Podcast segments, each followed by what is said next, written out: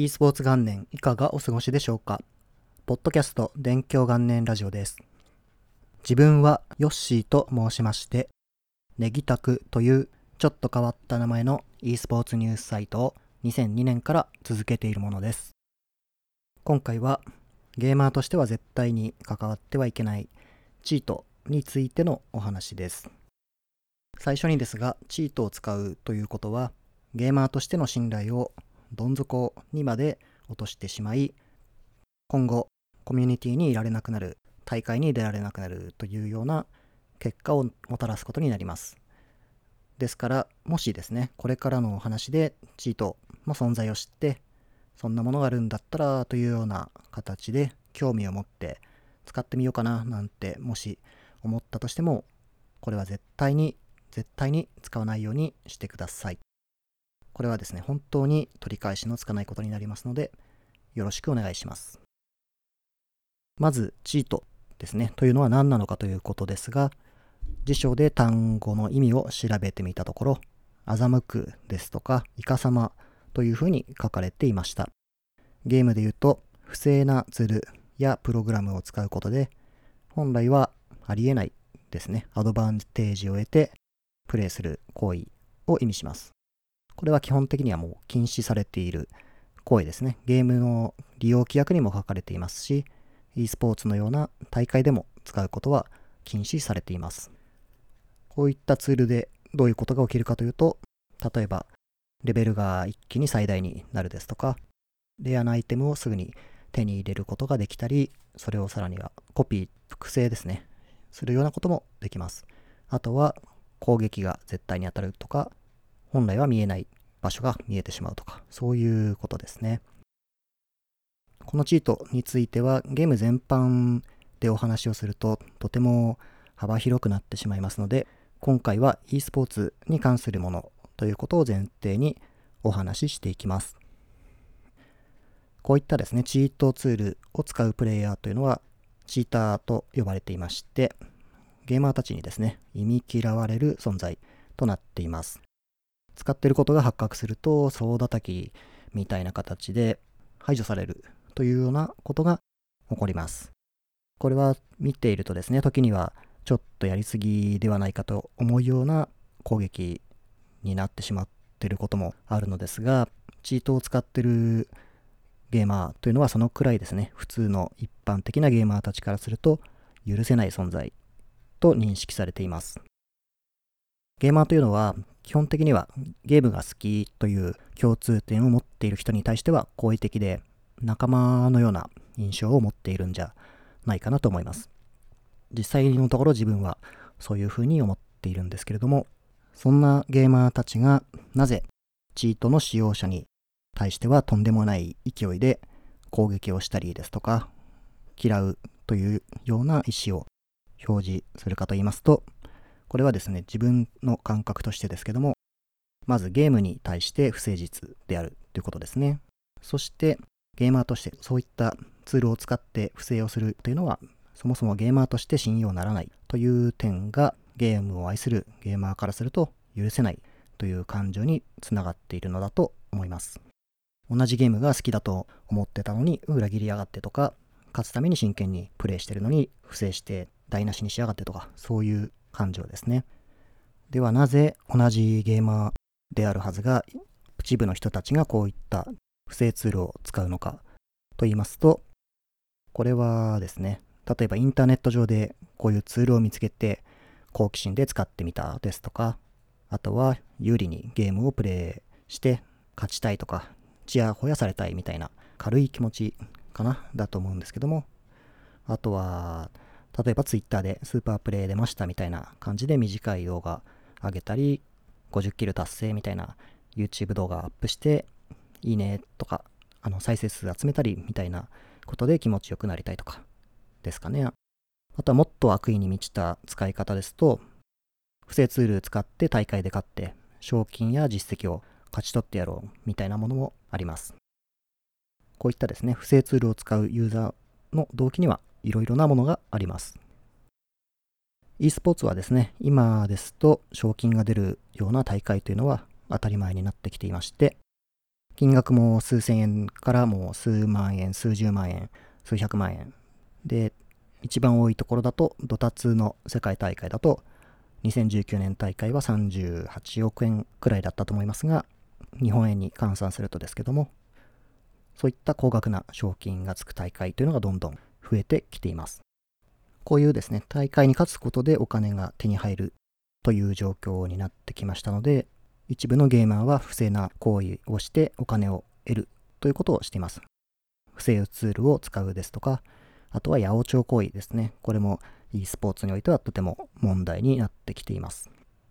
この e スポーツでお金を不正をしてまで得るという説明としてですね、これは経済的なお話なんですけれども、例えば日本で10万円の大会があったとします。日本円で10万円の賞金っていうと、それが結構なかなか嬉しい金額であるということは感覚的に分かっていただけると思います。これがですね、日本を飛び越えて海外だった場合に考えてみますと、例えば経済状況が良くない国ですと、この10万円っていうものは全く違う価値になります。10万円あると家族が数ヶ月生きていけるような価値観、価値ある金額ですね、になる場合というのがあります。それはもう生活がかかってますから、それだったらもうチートしようが何しようが買ってお金を手にして家族を養っていきたいとか、いい暮らししたいみたいな気持ちになるのも、確かにそういう説明をですね、見ると、あ、なるほどなというふうには思いました。もちろんですね、それでチートを使うというのは良くないですけども、なるほどなと感じましたね。あとは使う動機というのが、お金とは違うということもあって、プロとして実績とか存在感ですね、プロゲーマーとしての存在感を示していきたいというような理由の場合もあります。2018年に中国で行われた CSGO の大会で不正をした選手がそのような話を確かしていたと思うんですが、これはですね、オフラインで行われた試合会場のパソコンに不正なツールを USB メモリに入れて持ち込んで、審判の目をかいくぐって使っていたけど、最終的には見つかってしまったというお話です。ちなみにその不正ツールの名前がマイクロソフトのですね、ワード、ワード .exe になっていて、そこの部分もなんだそらっていうことで、かなり注目を集めて世界中に知れ渡ることになりました。このようにですね、チートツール、不正ツールを使う理由というのはいろいろあるんですけれども、基本的にですね、こういうものを使うというのは自分勝手な理由によるものです。自分が勝ちたいとか、お金が欲しいとかですね。こういった身勝手な行為がですね、最終的には e スポーツにおいては他の人、他人にものすごく迷惑をかけることになります。それをいくつかの立場から紹介していきますと、一番プレーする選手ですね。選手というのは大会で勝ち残るためにそれぞれ個人のプライベートな時間を練習に費やして勝利を目指しています。そういった努力が不正ツールの使用者が大会に出ていたことで全て無駄になってしまうということがあります。例えばですけども日本で行われる大きな大会では、まずオンラインで予選を行います。そしてそのオンライン予選を勝ち抜いたチームが決勝大会ということで、東京ですとかの特定の会場にですね、集合して、お客さんを目の前にして、ステージでプレーして、決勝大会を実施する。そして優勝を競い合うということを行います。これはオフライン大会と呼ばれてるんですけれども、このオフライン大会に出るというのは、そのゲームをしている e スポーツ的にですね、競技としてやっているようなゲーマーからすると、目標の一つであったりします。そしてオフライン大会っていうのはだいたい4チームくらいが出ることが多いんですけども、オフラインに出場が決まった時点で、だいたい4位くらいまで全部商品ですとか商品が出るので、このオフライン大会の出場権ですとか商品や賞金というものを手に入れようということでオンライン予選で不正ツールを使って勝ち抜くというようなことが行われることがあります。これは日本ですともう2004年くらいのカウンターストライク世界大会の日本予選ですでにこのようなことが発覚していました。こういうことが行われるとですね、まず同じ予選に出場してその不正ツール使用者と対戦したチームというのが負けてしまった場合ですね、本来はそんなツールを相手が使ってなければ勝ってたかもしれないということで、本来の結果を得ることができないですとか、これによって努力が水の泡にされてしまいます。そして、もしその不正ツール使用者が同じチームだったなんて知らなかったというメンバーからすると、これはですね、不正利用者の仲間として見られてしまったり、その大会でもし優勝とかしたとしても、それは後から剥奪のような形にされてしまいますから、これはチームメイトにとっても大きな問題というか、大迷惑な話になってしまいます。これらが選手としての立場で起こりうるようないくつかの問題ですね。そして大会主催者としての立場では、チートの疑いがあった場合には、その審議について検証するということを、出場選手やファンですとか、またコミュニティですね、から求められることになります。この不正が行われていたかというのを検証するのは、実際のところはすごく難しいことで、かなり大変です。チートの検知ツールを入れていっても、かいくぐられてしまうような場合がありますし、例えばですね、もうバレない一瞬だけ敵の居場所がわかるようなものを使ってすぐに切ってしまうような使い方をすると、審判がいないオンラインの大会などでは、これを使っただろうということをあの証明するのが難しいですね。そしてその調査結果でもし本当は使ってないのにこの選手は不正ツールを使用していましたというような間違った判断を下して発表してしまったとしたらそのプレイヤーの選手生命ですねを奪ってしまうことになりますからこれは本当に大変なことになってしまいますなのでこの検証作業というのはとても丁寧に確実な結果を出すということが求められますので、膨大な時間が費やされることになります。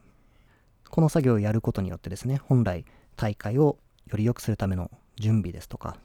作業ですね、をする時間が奪われることにもなってしまいますから、これも大迷惑な話です。あとはメディアとしての立場ですね。自分は個人でニュースサイトをやっていますので、ここに含まれるんですけども、感覚としてですね、不正ツールの使用の取り扱いというのは非常に難しいですね。もし自分がとある選手が不正ツールを使用していたとか疑惑があるというような記事を書いて広めた場合ですね。それを読んだ人たちはけしからんということでその選手を総攻撃したりですとかそういう信頼を失ったみたいな形で認識することになると思います。ですがそれが先ほどの大会の主催者の判断と一緒なんですけども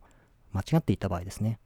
これはもう名誉毀損というにもなりますし、その選手の選手生命というのを本当に奪ってしまうことになりますから、取り扱いというのはかなり難しいなと思っています。そもそもそんな不正ツールを使った人が出ましたなんていうことを書くこと自体が楽しくないですね、そもそもは。自分は好きなことを紹介したりとか、頑張ってる人を紹介したいっていう動機でサイトをやってる部分がありますので、同じ記事を書くことに時間を使うんだったら、そういう残念なことを書くよりも、良いことを書きたいなと思うので、取り扱いたくないなっていう思いもあります。このようにですね、不正ツールを使うことで、多くの人が迷惑しますので、本当にですね、使うのはやめていただきたいなと思います。 Riot Games の VALORANT はかなりチートツール対策ということに力を入れて展開しているそうなので、それが今後どうなっていくのかなとか、他のゲームもそういった取り組みが行われないかなということを個人的には期待してます。あとは、チート対策として個人的に面白いなと思ったことがありまして、それを2つくらい紹介して終わりにしたいと思うんですけども、とあるゲーム、ちょっとゲームタイトル忘れちゃったんですけども、そのゲームでは不正をしてるゲーマーがサーバーに接続すると、その接続先のサーバーにいるのはもう全員が不正ツール使用者という対策をしているというのを聞いてですね、これは面白いなと思いましたね。あとはちょっと似たような話なんですけども、これはもう十数年前くらいの話になるかと思いますが、ゲーム雑誌のですね、ファミ通という雑誌がありますが、こちらでダービースタリオンというですね、競馬ゲームの読者参加型レースという企画がありました。これは自分が育成した馬のデータを編集部に送って、それをですね、編集部の方が入力して、レースを行って、一番強い読者の馬を決めるという企画だったと思います。これも結構な応募があったそうなんですが、ここにもですね、不正なツールを使ってデータを送ってくる人がかなり多かったそうで、本来のゲームではありえないタイムで勝ってしまうということが起きて、この怒った編集者の方がですね、この不正で育てた馬だけのレースをやるということをしまして、それを記事にしていて、これもちょっと面白い対策だなと思いました。なので、こんな話をするぐらいその企画ですね、というのは記憶に残っています。ということで、今回はですね、チート使用不正ツールに関するお話でした。